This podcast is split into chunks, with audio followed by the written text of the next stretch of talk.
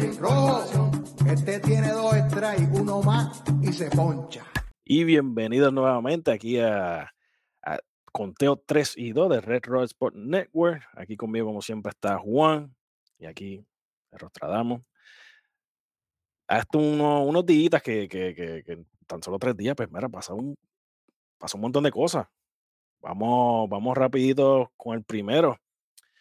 Vamos a hablar entonces del jueguito de los Orioles el domingo, de los Orioles prácticamente masacraron 12 a 1 a los Atléticos, pero tenemos una grafiquita. Ponme la grafiquita ahí de, de Gunnar Henderson, por favor.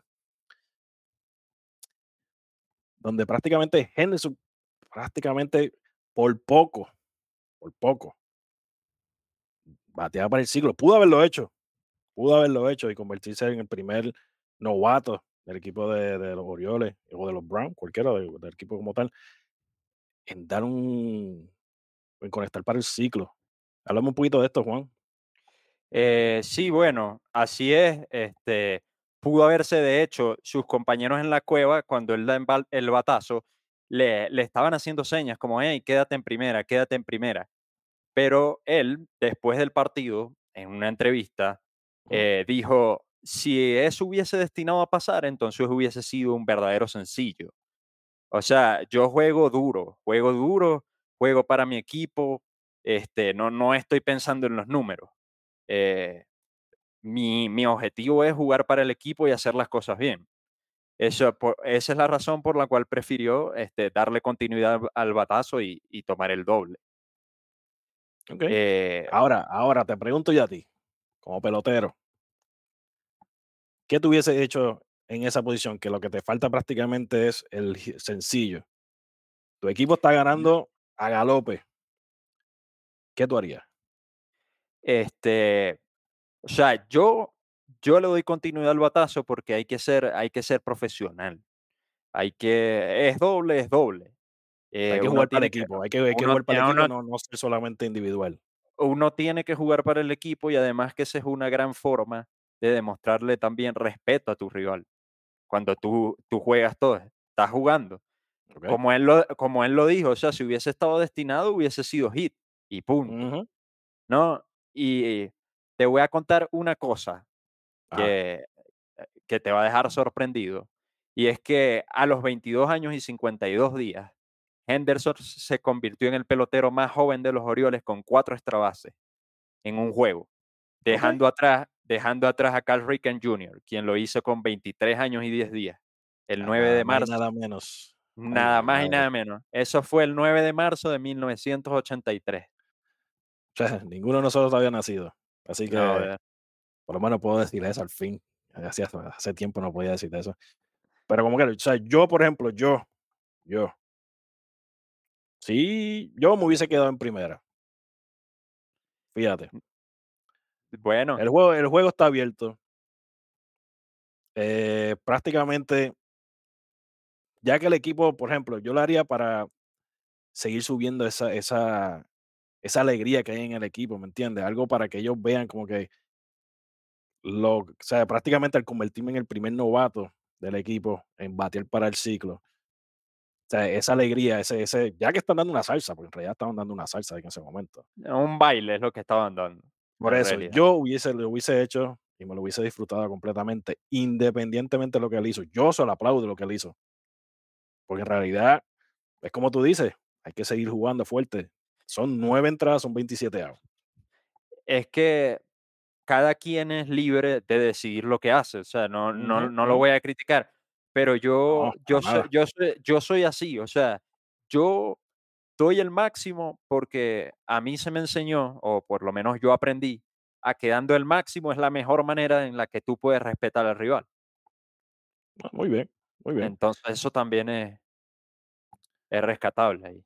No, claro, claro, no. Y eso, como te digo, todo el mundo tiene su decisión para hacerlo. Quién sabe, como el otro pelotero los hubiese quedado en primera, quién sabe, otras veces no. Es normal, es normal. Para los suscriptores que nos ven, comenten qué hubiese hecho usted en esa situación, si hubiese quedado en primera, le da continuidad al batazo, ¿qué Bueno, hubiese yo, por hecho? ejemplo, si hubiese, tienes que decirlo, si está de acuerdo conmigo en completar el ciclo o si está de acuerdo con Juan en continuar con la jugada. Independientemente cuál hubiese sido el, el, el score en ese momento. ¿Quién sabe? Así es. sí, comenten, nos dejen saber. Y así nosotros pues podemos seguir vacilando con esto. ¿Tiene algo adicional que hable sobre ese jueguito? Sobre, sobre lo que hizo Henderson o si tiene algo No, más. yo creo, yo creo que, que ya, que estuvo bueno y vamos a hablar de Max Scherzer. Oh, ok, pues zúmbalo, ya lo, ya lo zumbaste. ¿Qué tiene de Max Scherzer? Eh, bueno, Max Scherzer eh, escaló al puesto número 11 de la lista de los ponches de todos los tiempos. Supera a Phil Nicro tras llegar a los 3.344 ponches. El próximo, el próximo en la lista es nada más y nada menos que el señor Greg Maddox, con 3.371, señores. Greg Maddox, papá. Greg Maddox, a, a, pesar, a pesar, fíjate que ese juego, eh, Scherzer pichó tres innings y dos tercios, eh, permitió tres hits, tres carreras, dio cuatro boletos, ponchó a cuatro para dejar su efectividad en 3.77. Eh, la efectividad del con los Reyes sigue en 2.66, desde una efectividad con los Reyes de 2.66. Y con los Rangers. Con los Rangers. Con los Rangers. Uh -huh. Y bueno, él, él, declaró que está, está ahí para hacer que el equipo de los Rangers siga avanzando, eh, para ayudarlos a clasificar, que bueno, este, que los récords probablemente él pensará en eso después, pero que Claro, ahorita, claro. en el momento de ahorita, él está es enfocado en lo en, en llegar al equipo, en llevar al equipo a la etapa más, más alta de, de- de la clasificación.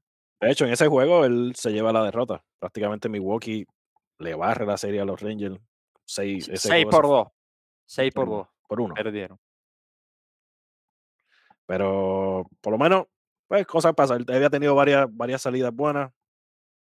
Que su Sí, equipo había claro. ganado. Le tocaba el jueguito malo, porque solamente tres entradas y dos tercios. Pues le, le tocó. Es que, es que no todos los días son del caballo. O sea, hay- días Eso que hay, hay días de días, hay días que te salen, te salen las cosas mal y te salen las cosas mal.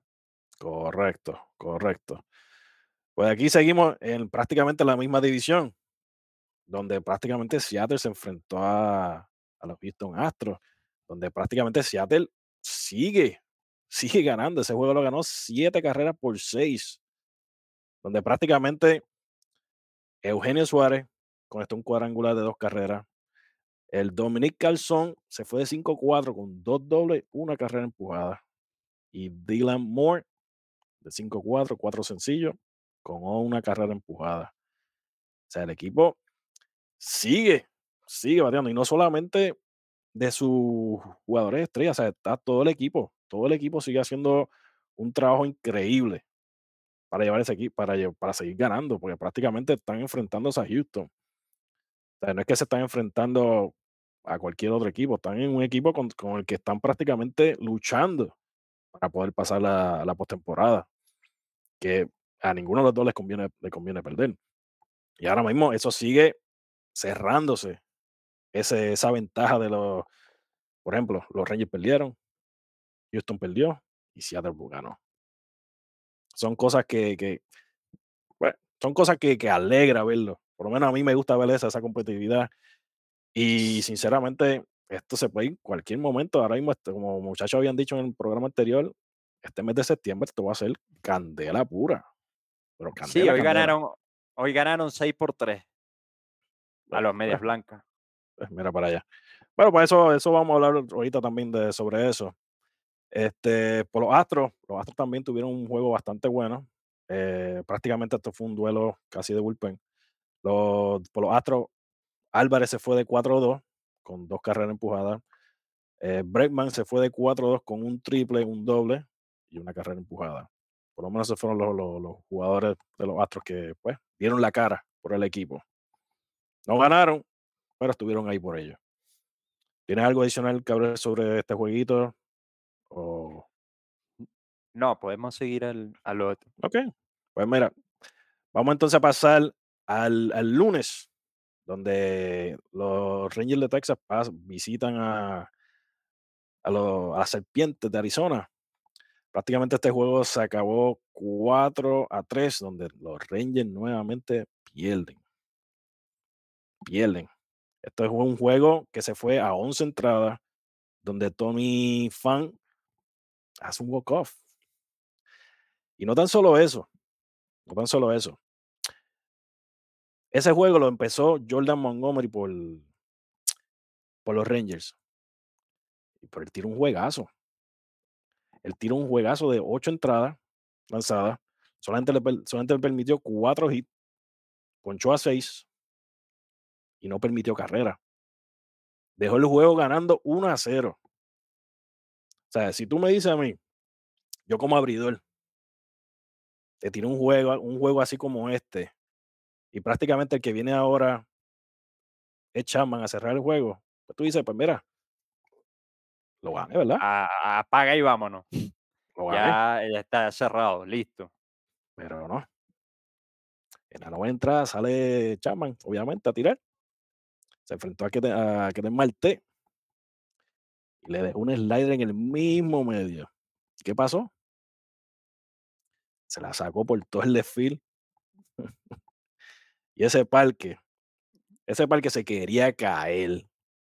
Eso, eso, eso fue una cosa brutal, prácticamente, porque no fue que tan solo le dieron un honrón, que sea un honrón a, a Chapman las emociones andaban a granel en su, en su punto más alto. Y yo te puedo decir, eh, quiero complementar Rodney, yo te puedo decir eh, cuál ha sido el problema de por qué a lo mejor eh, no se le pudo, no se pudo conservar la ventaja que se tenía.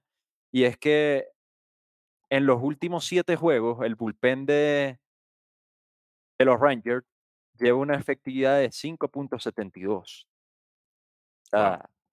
les han hecho daño este, en estos últimos siete juegos y también llevan un averaje colectivo de 212. O sea, yo, yo creo que es su momento más crítico de la campaña.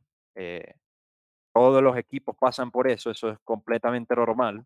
Eh, para mí, los Rangers de Texas están ahorita en un slump.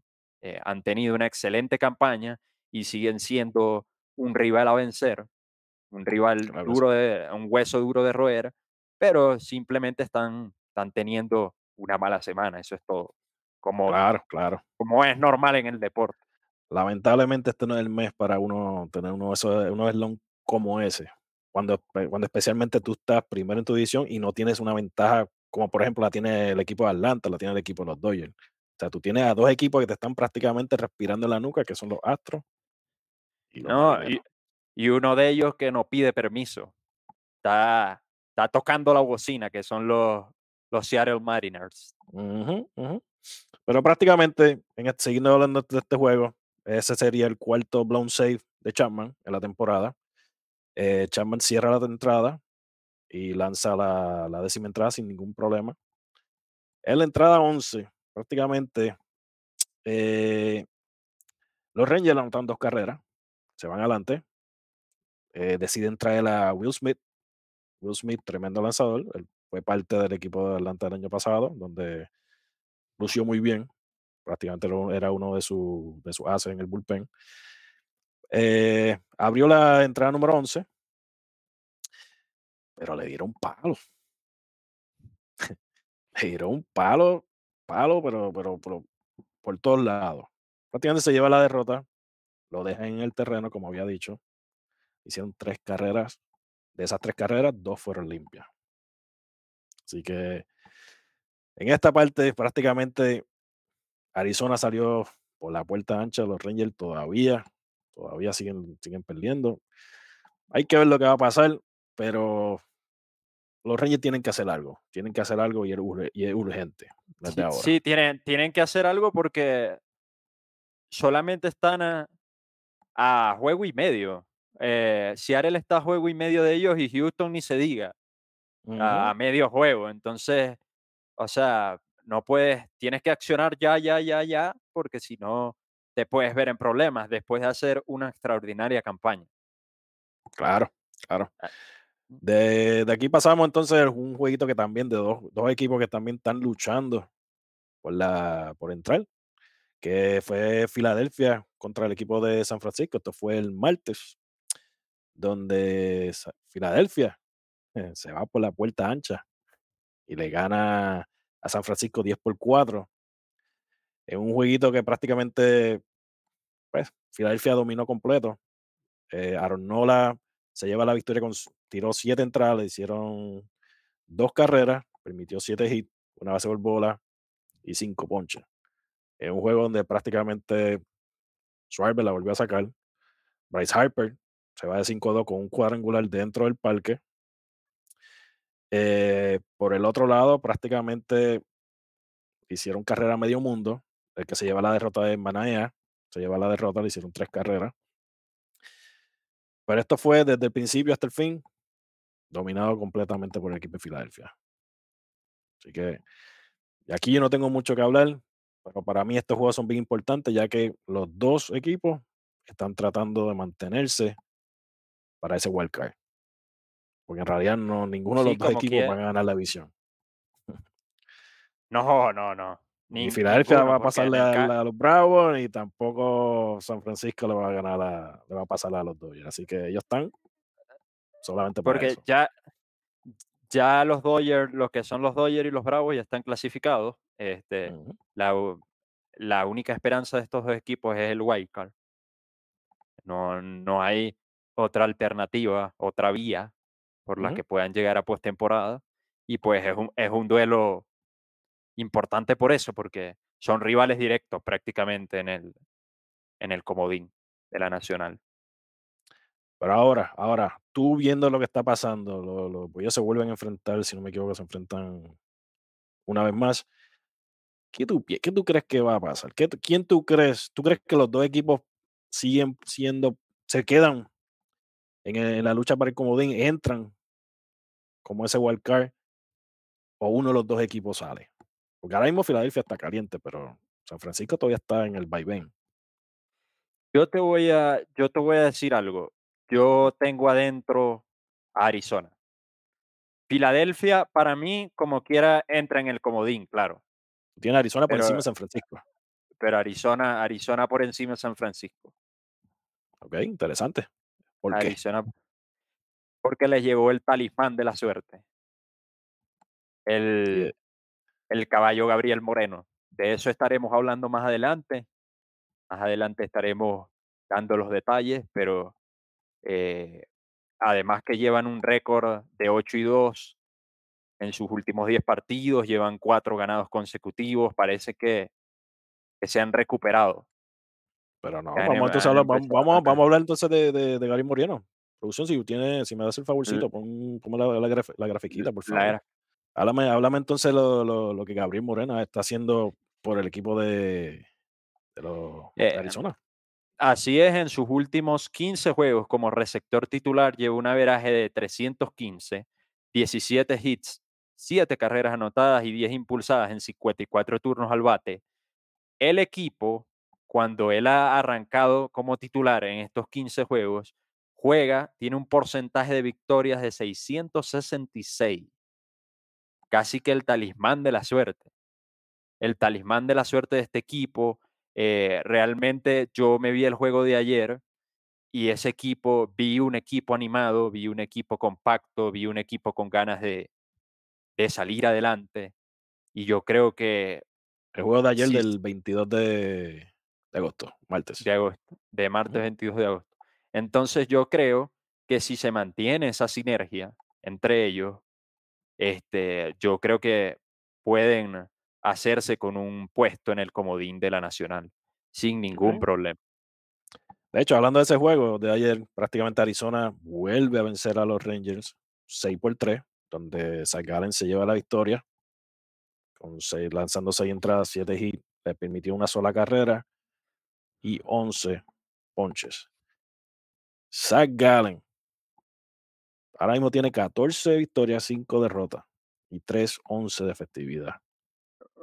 Para mí un fuerte candidato al saillón de la Nacional.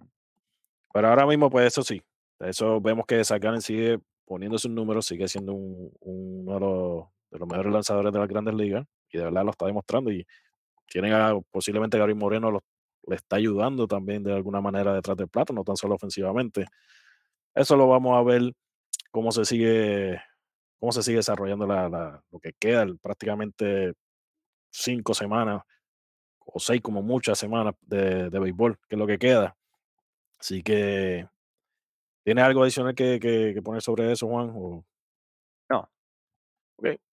De aquí pasamos al equipo de el juego de Seattle contra los, contra los White Sox. que Ahorita tú bien mencionaste, los marineros ganan nuevamente, nuevamente, teniendo prácticamente logrando su octava victoria consecutiva. Ponme la grafiquita por ahí, por donde pueda, por favor. Ganando 6 a 3 contra los White Sox. Háblame un poquito de esto, Juan. ¿Qué tú Y sin- piensas de este equipo? sin Julio Rodríguez, o sea, sin Julio Rodríguez porque recordamos que fue removido del line-up eh, debido a problemas estomacales. Ay, por eso es un juego. Llevan ocho corridas. Sin- por eso, o sea, que no, no, no, no les importó que su máximo, el máximo impulsor del equipo eh, estuviera de descanso. Igualito ellos continuaron con su, Oye, con, de, que, de lo que con la prácticamente ha estado de los bates más calientes de esta Eh, última semana, que fue el jugador de la semana de este de las grandes ligas, en este que esta en- semana que acaba de pasar.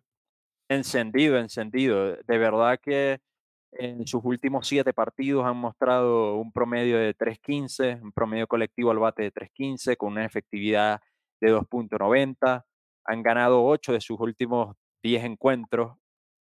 Eh, de verdad que ahora están a un juego de la cima, a juego y medio, a juego y medio, actualizando con lo de hoy, con lo que recientemente pasó hoy.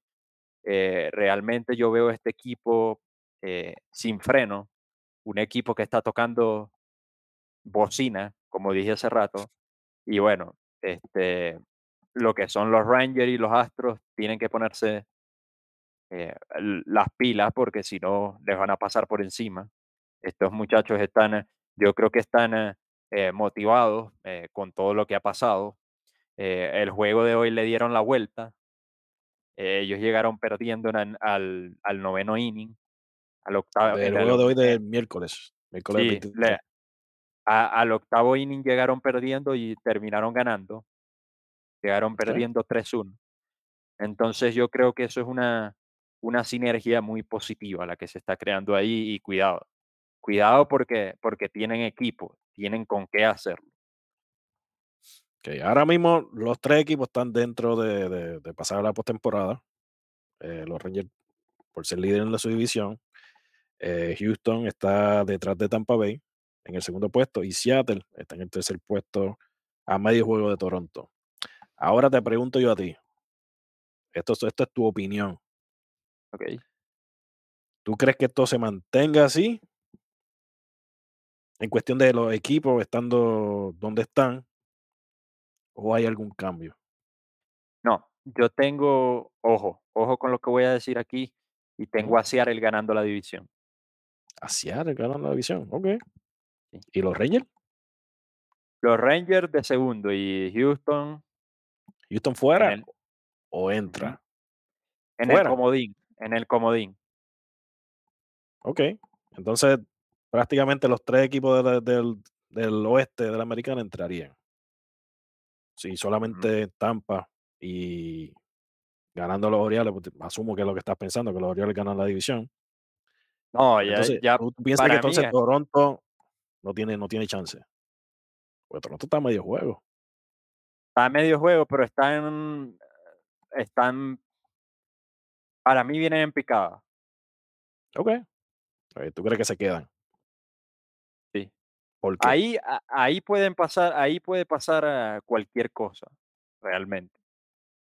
Cualquier, cualquier cosa. eh, yo, ¿por qué pongo a los, a los Seattle Mariners de primero? Porque me parece que eh, han tenido una buena sinergia. Houston eh, ha contado con la mala suerte de que tiene muchas lesiones en su bullpen.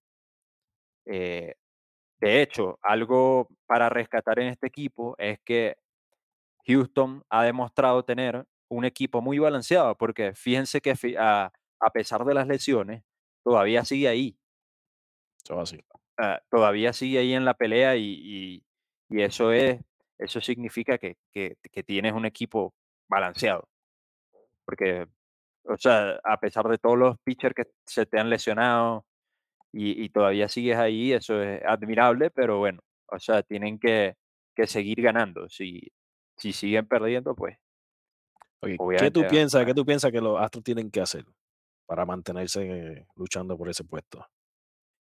Eh, yo creo que los Astros saben, o sea, de- deben jugar a lo que saben. eh, ese equipo de los Astros sabe jugar pelota. Los Astros ha demostrado en los últimos años que son un equipo competitivo, un equipo balanceado. Yo, yo creo que, que tienen que enfocarse, eh, tienen que, que demostrar de qué están hechos porque tienen eh, mucho para, para inclusive, y por qué no hacerse con el primer puesto de la división, están a medio juego y bueno, pues yo creo que si se mantienen enfocados y saben jugar la pelota y demuestran de qué están hechos, yo creo que pueden hacerse, ¿Y qué jugador alguna. tú crees? ¿Qué jugador tú crees de ese equipo que tiene que dar la milla extra ahora, ahora mismo? Ahora mismo, para que ellos puedan mantenerse donde están. Eh, puede ser ah, Jordan Álvarez, eh, Alex Bregman, se tiene que también eh, ponerla, o sea, activarse. eh, José. Altuve, eh, los Altuve, grandes, Altuve- sabes. Altuve le está yendo bastante bien últimamente. Pero, Entonces, sí, de- debe continuar, o sea, de- debe continuar así. ok, ok. Yo creo que también para este equipo va a ser eh, ver, eh, es crucial que Verlander esté bien. Este, sí, que estén conectados, que sus grandes piezas estén, eh, estén en la partida, como quien dice. ok. Porque mucha gente también se olvida de Kyle Tucker. Y ah, prácticamente es el que está cargando el equipo. pero es que eh, por eso no lo nombré, porque él está haciendo su trabajo. O sea, Kyle Tucker ha sido el jugador o uno de los jugadores o sea, que la gente como que pasa por desapercibido, pero realmente es tremendo pelotero y, y lo está demostrando. Así el más consistente. Porque en realidad lo que está haciendo Abreu es prácticamente lo mismo que estoy haciendo yo. Y yo no estoy jugando. No, Abreu, lo que pasa es que, bueno, lo de Abreu puede ser una mala temporada, le damos el beneficio de la duda. Bueno, pero es que la temporada pasada fue más o menos igual. Yo no sé cómo a él le dieron el contrato que le dieron. Que, que los mismos Astros prefirieron salir de, o sea, firmarlo a él y salir de, de Guriel. y Gurriel, bueno, Gurriel Guriel no, no es que está teniendo la mejor temporada tampoco, pero pero no le ha ido Guriel tan mal. O sea, Exacto. exactamente. Así que, pues, no sé, no sé. Ahí yo sé que Houston tiene que hacer, tiene que hacer sus ajustes, no tan solo ofensivamente, sino también defensivamente, porque también se está viendo muchos errores mentales eh, durante, cuando- en el momento que están jugando. De mi parte, yo pienso que por lo menos tú dices que Seattle gana, gana la, la- la división. Yo tengo, yo tengo más bien, yo tengo los Rangers todavía que manteniéndose en la cima, de alguna manera. Va a ser Bien, obviamente bien cerrado, pero yo tengo a Houston saliendo de la postemporada. Y tengo entonces a Toronto entrando. interesante. Así que Toronto es un, un equipo que, pues, inmaduro, un equipo que todavía le falta mucho. Este año no se ha visto nada de lo que normalmente eh, Vladimir Guerrero Jr. hace, pero, pero es un equipo joven, un equipo que, que, lucha, que lucha. Ahora mismo, como tú dices, los Astros, con todo ese reggae, no, no se mantienen saludables. Y para mí, Verlander no le va a salvar la, la, temporada. Sí, lo que, lo que ellos pensaban que iba a pasar. Pero, No, exactamente. O sea, como dijimos aquí, tiene que ser un conjunto de todos, no, no un solo jugador. ujú, ujú. pero veremos qué va a pasar. Vamos entonces también a otro jueguito del martes donde los Washington, eh, los nacionales, le ganaron 2 a 1 a los Yankees de Nueva York, extendiendo a, a 9 las derrotas consecutivas de los Yankees. Y aquí yo, lo voy- yo no voy a comentar mucho, yo se lo voy a dar todo a Juan, que Juan se encargue de masacrar a esta gente, porque en realidad, ay señor, nueve, nueve derrotas consecutivas es lo que no pasaba desde el 1982. 82. sigue, síguelo. Des- desastroso, de verdad. eh, unos Yankees de Nueva York que no ganan desde el 11 de agosto, cuando visitaron a Miami. eh, de verdad, algo decepcionante. Yo desde que tengo viendo béisbol, que tengo viendo a los Yankees, nunca había visto un equipo de los Yankees jugar de esta manera tan desastrosa, cometiendo errores defensivos. Este, tienen, desde los Yankees del 4 de julio, tienen un récord de 2 y 27.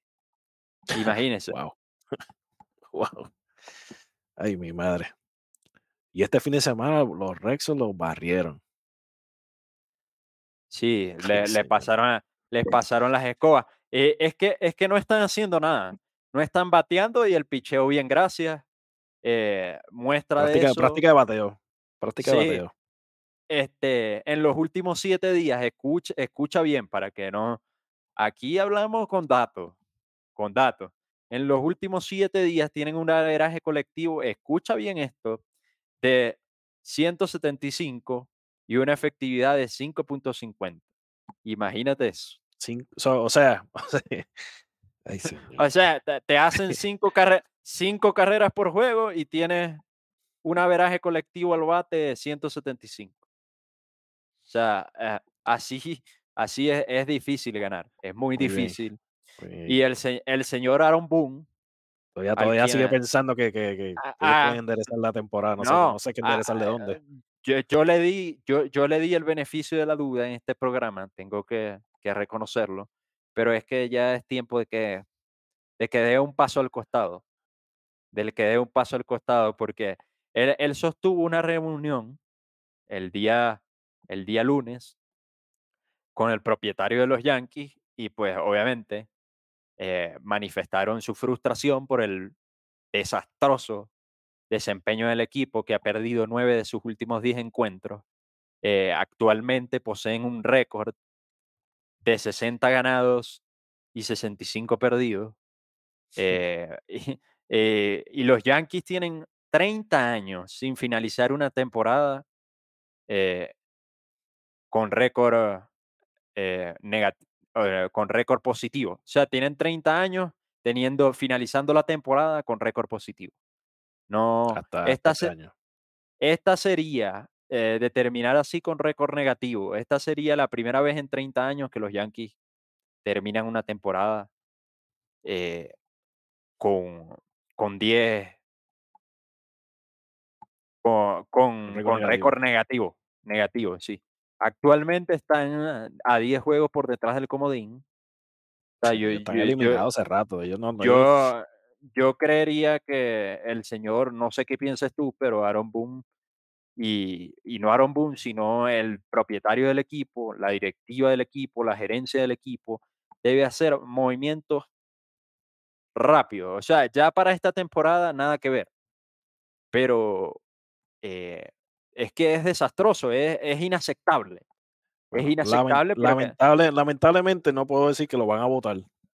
Porque el año pasado prácticamente los Red Sox llegaron últimos. Y prácticamente le hicieron una extensión de contrato a, a Alex Cora.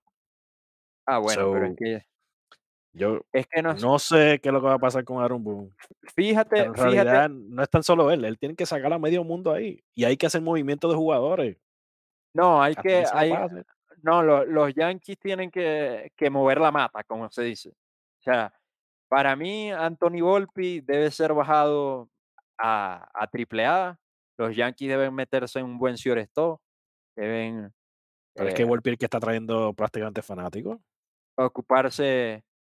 No, pero para mí, este Volpi, aunque no ha tenido, ojo, no- él no ha tenido una campaña eh, desastrosa, pero no le falta, le falta para estar en grandes ligas. Va a ser un gran jugador, tiene buena proyección, no digo que no, pero ah, bajo mi opinión, los Yankees necesitan un shortstop de, de jerarquía, de experiencia.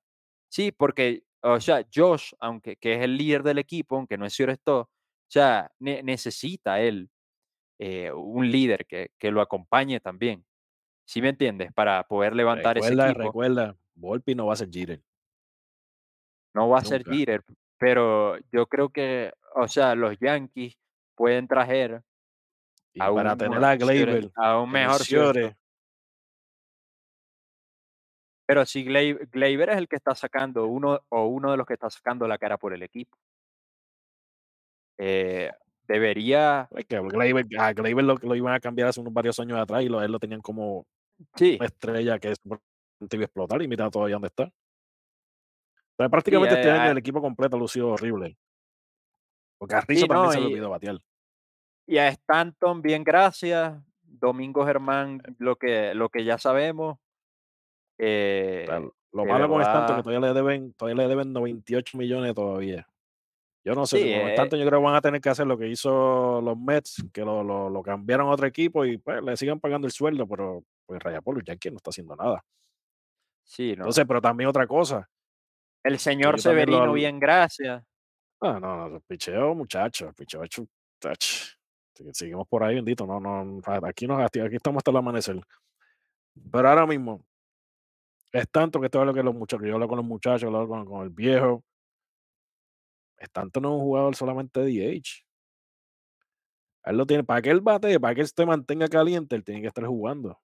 No solamente saliendo del banco y yo guiando las bases, porque si me, por menos que eso, sentaron a, a Tyler O'Neill a principio de temporada.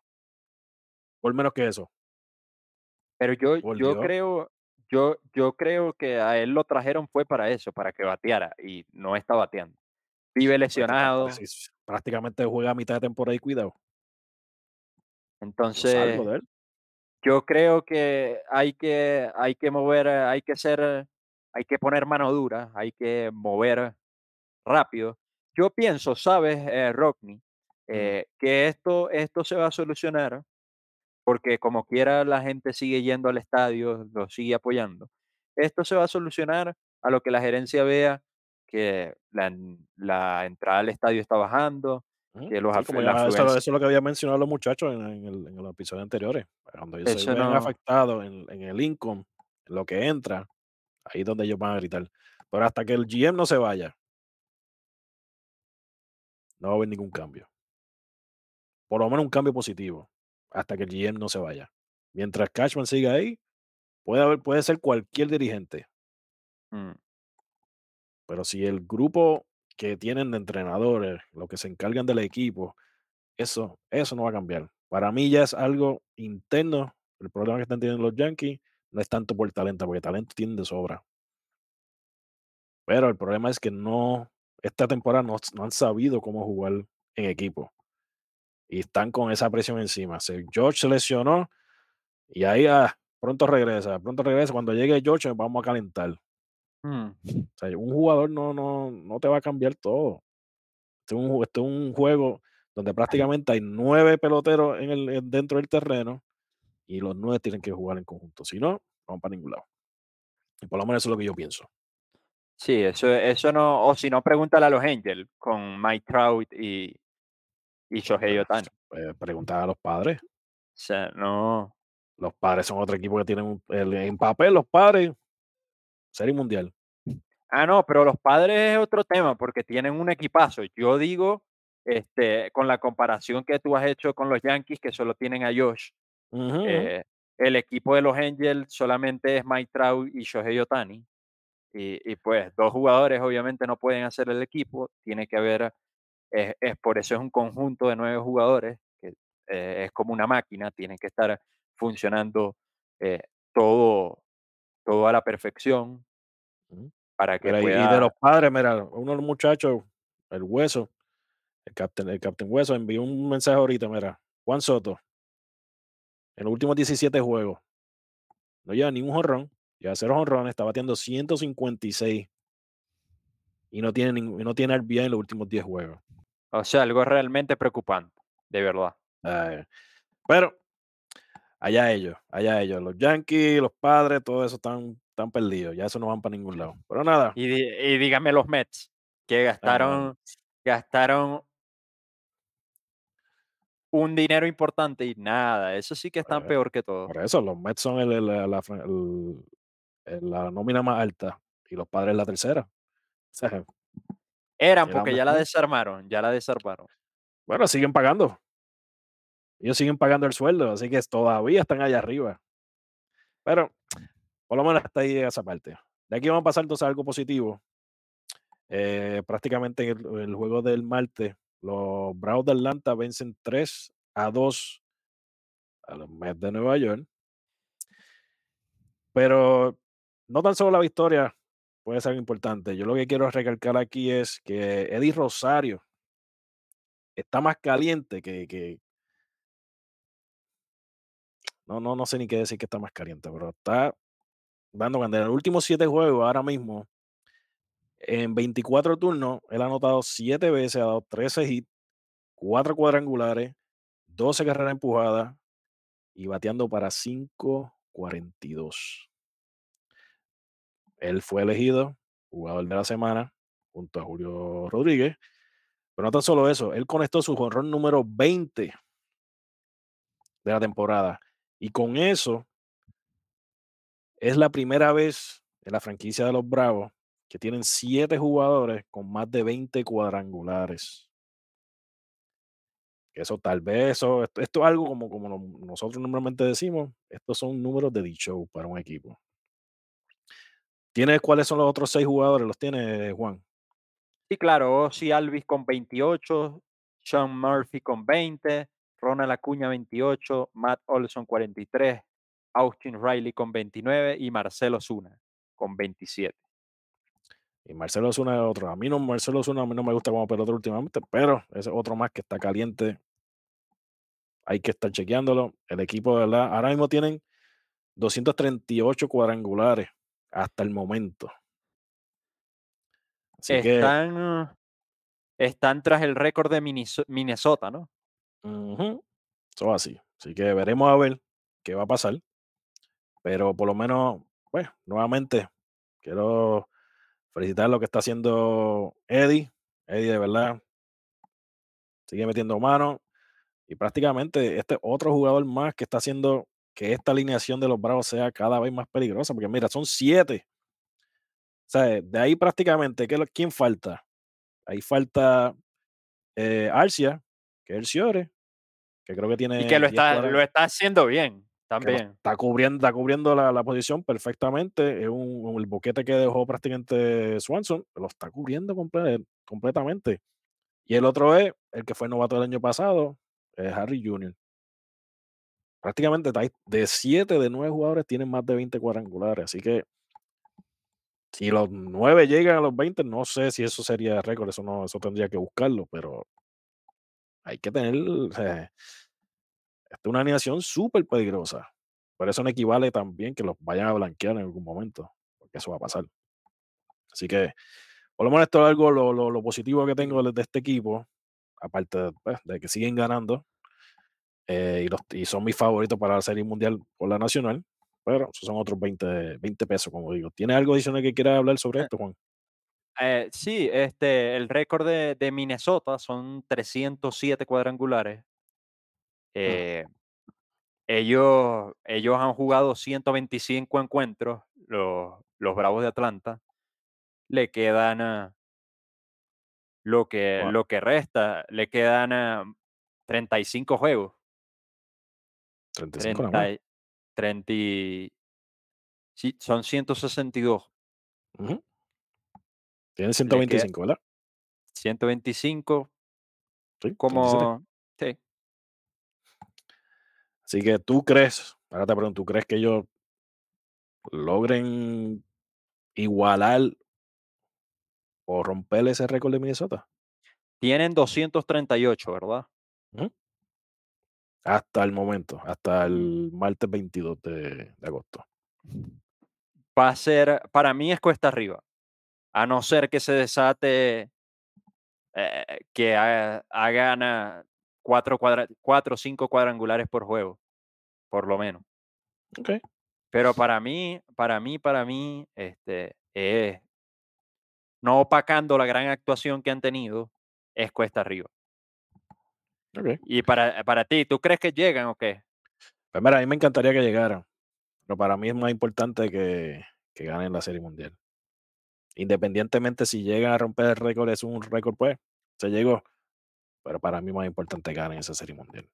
Que ellos completen la ruta completa. O sea, Yankees han sido prácticamente el equipo más dominante durante la temporada. Para mí, el gol de ellos no debe ser los honrones, debería ser completar y ganar la Serie Mundial.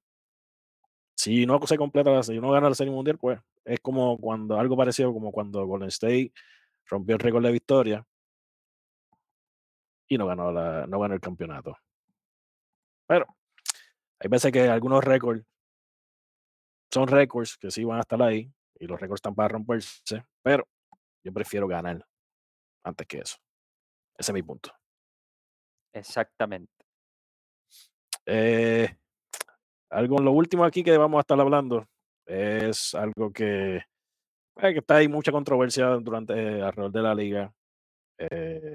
y algo, pues, algo bien lamentable que pasó, la situación que tenemos con Walter Franco. Y aquí Juan, Juan le va a traer la última actualización de lo que está pasando en su, lo que ha hecho el equipo lo que ha hecho las grandes ligas sobre la investigación sobre él. Adelante, Juan. Sí, así es. Y es que Wander Franco, luego de que se había anunciado que probablemente podría volver con el equipo eh, el día de, de ayer, cuando los Rays retornaran al Tropicana Field, eh, pues los Rays sacaron un nuevo comunicado y decidieron poner a Wander Franco en licencia administrativa. Eh, básicamente es un espacio donde se saca al pelotero del roster, se, se aísla del equipo eh, mientras continúa la investigación, porque es, es una investigación en curso. Wander Franco está siendo investigado. Todavía no, no se puede, no puedo decir yo que es culpable o, o que, o que hay este, algo confirmado de este caso. Eh, él sigue recibiendo su paga, solamente es, es una lista que lo mantiene alejado del equipo hasta que la MLB termine la investigación. Eh, la, la MLB ha, declarado que está de manera indefinida en licencia administrativa. Él nunca ha dejado de recibir su pago, él llegó a un acuerdo incluso cuando estaba en la lista restringida por su equipo, llegó a un acuerdo y le siguieron pagando. Él, él- él ha venido recibiendo su dinero hasta que pues la investigación eh, llegue a su fin y se conozca el veredicto pues de lo que de lo que realmente pasó. Bueno, yo lo que sé es que ya el equipo está, tumbaron prácticamente todos los banners que habían de él, los quitaron, los reemplazaron por, por otros jugadores. Y para mí, eso da a que prácticamente no regresa. Por lo menos no va a regresar, no creo que regrese en lo que resta de temporada. Y cuidado, y cuidado. Porque algo así le, por menos que eso le pasó a, a, a- a este, a Bauer, no está en la liga. Sí, es que Que hay que estar pendiente. Yo ahí no tengo mucho que opinar. Él sabrá lo que hizo, lo que no hizo. No se lo apoyo si en realidad pasó algo. Pero, por lo menos, o sea, ahí está, la, la investigación sigue en curso, no tan solo de las grandes ligas, sino también de, la, de los de la departamentos de justicia, tanto como en República Dominicana como en Estados Unidos. Así que hay que, pues, hay que estar pendiente. ¿Tiene algo adicional con- sobre eso, Juan? no, yo creo que esto es todo. So, la mejor manera de fastidiar tu carrera, prácticamente. Pero veremos a ver qué va a pasar. Así que yo creo que con esto ya podemos terminar. Así que ustedes saben, suscríbanse, comenten, Denle like díganos, díganos si les gustó no les gustó, déjenos saber, no, no, no nos molestamos. Así que nada, así que seguimos aquí en Conteo 3. y dos. Nos fuimos.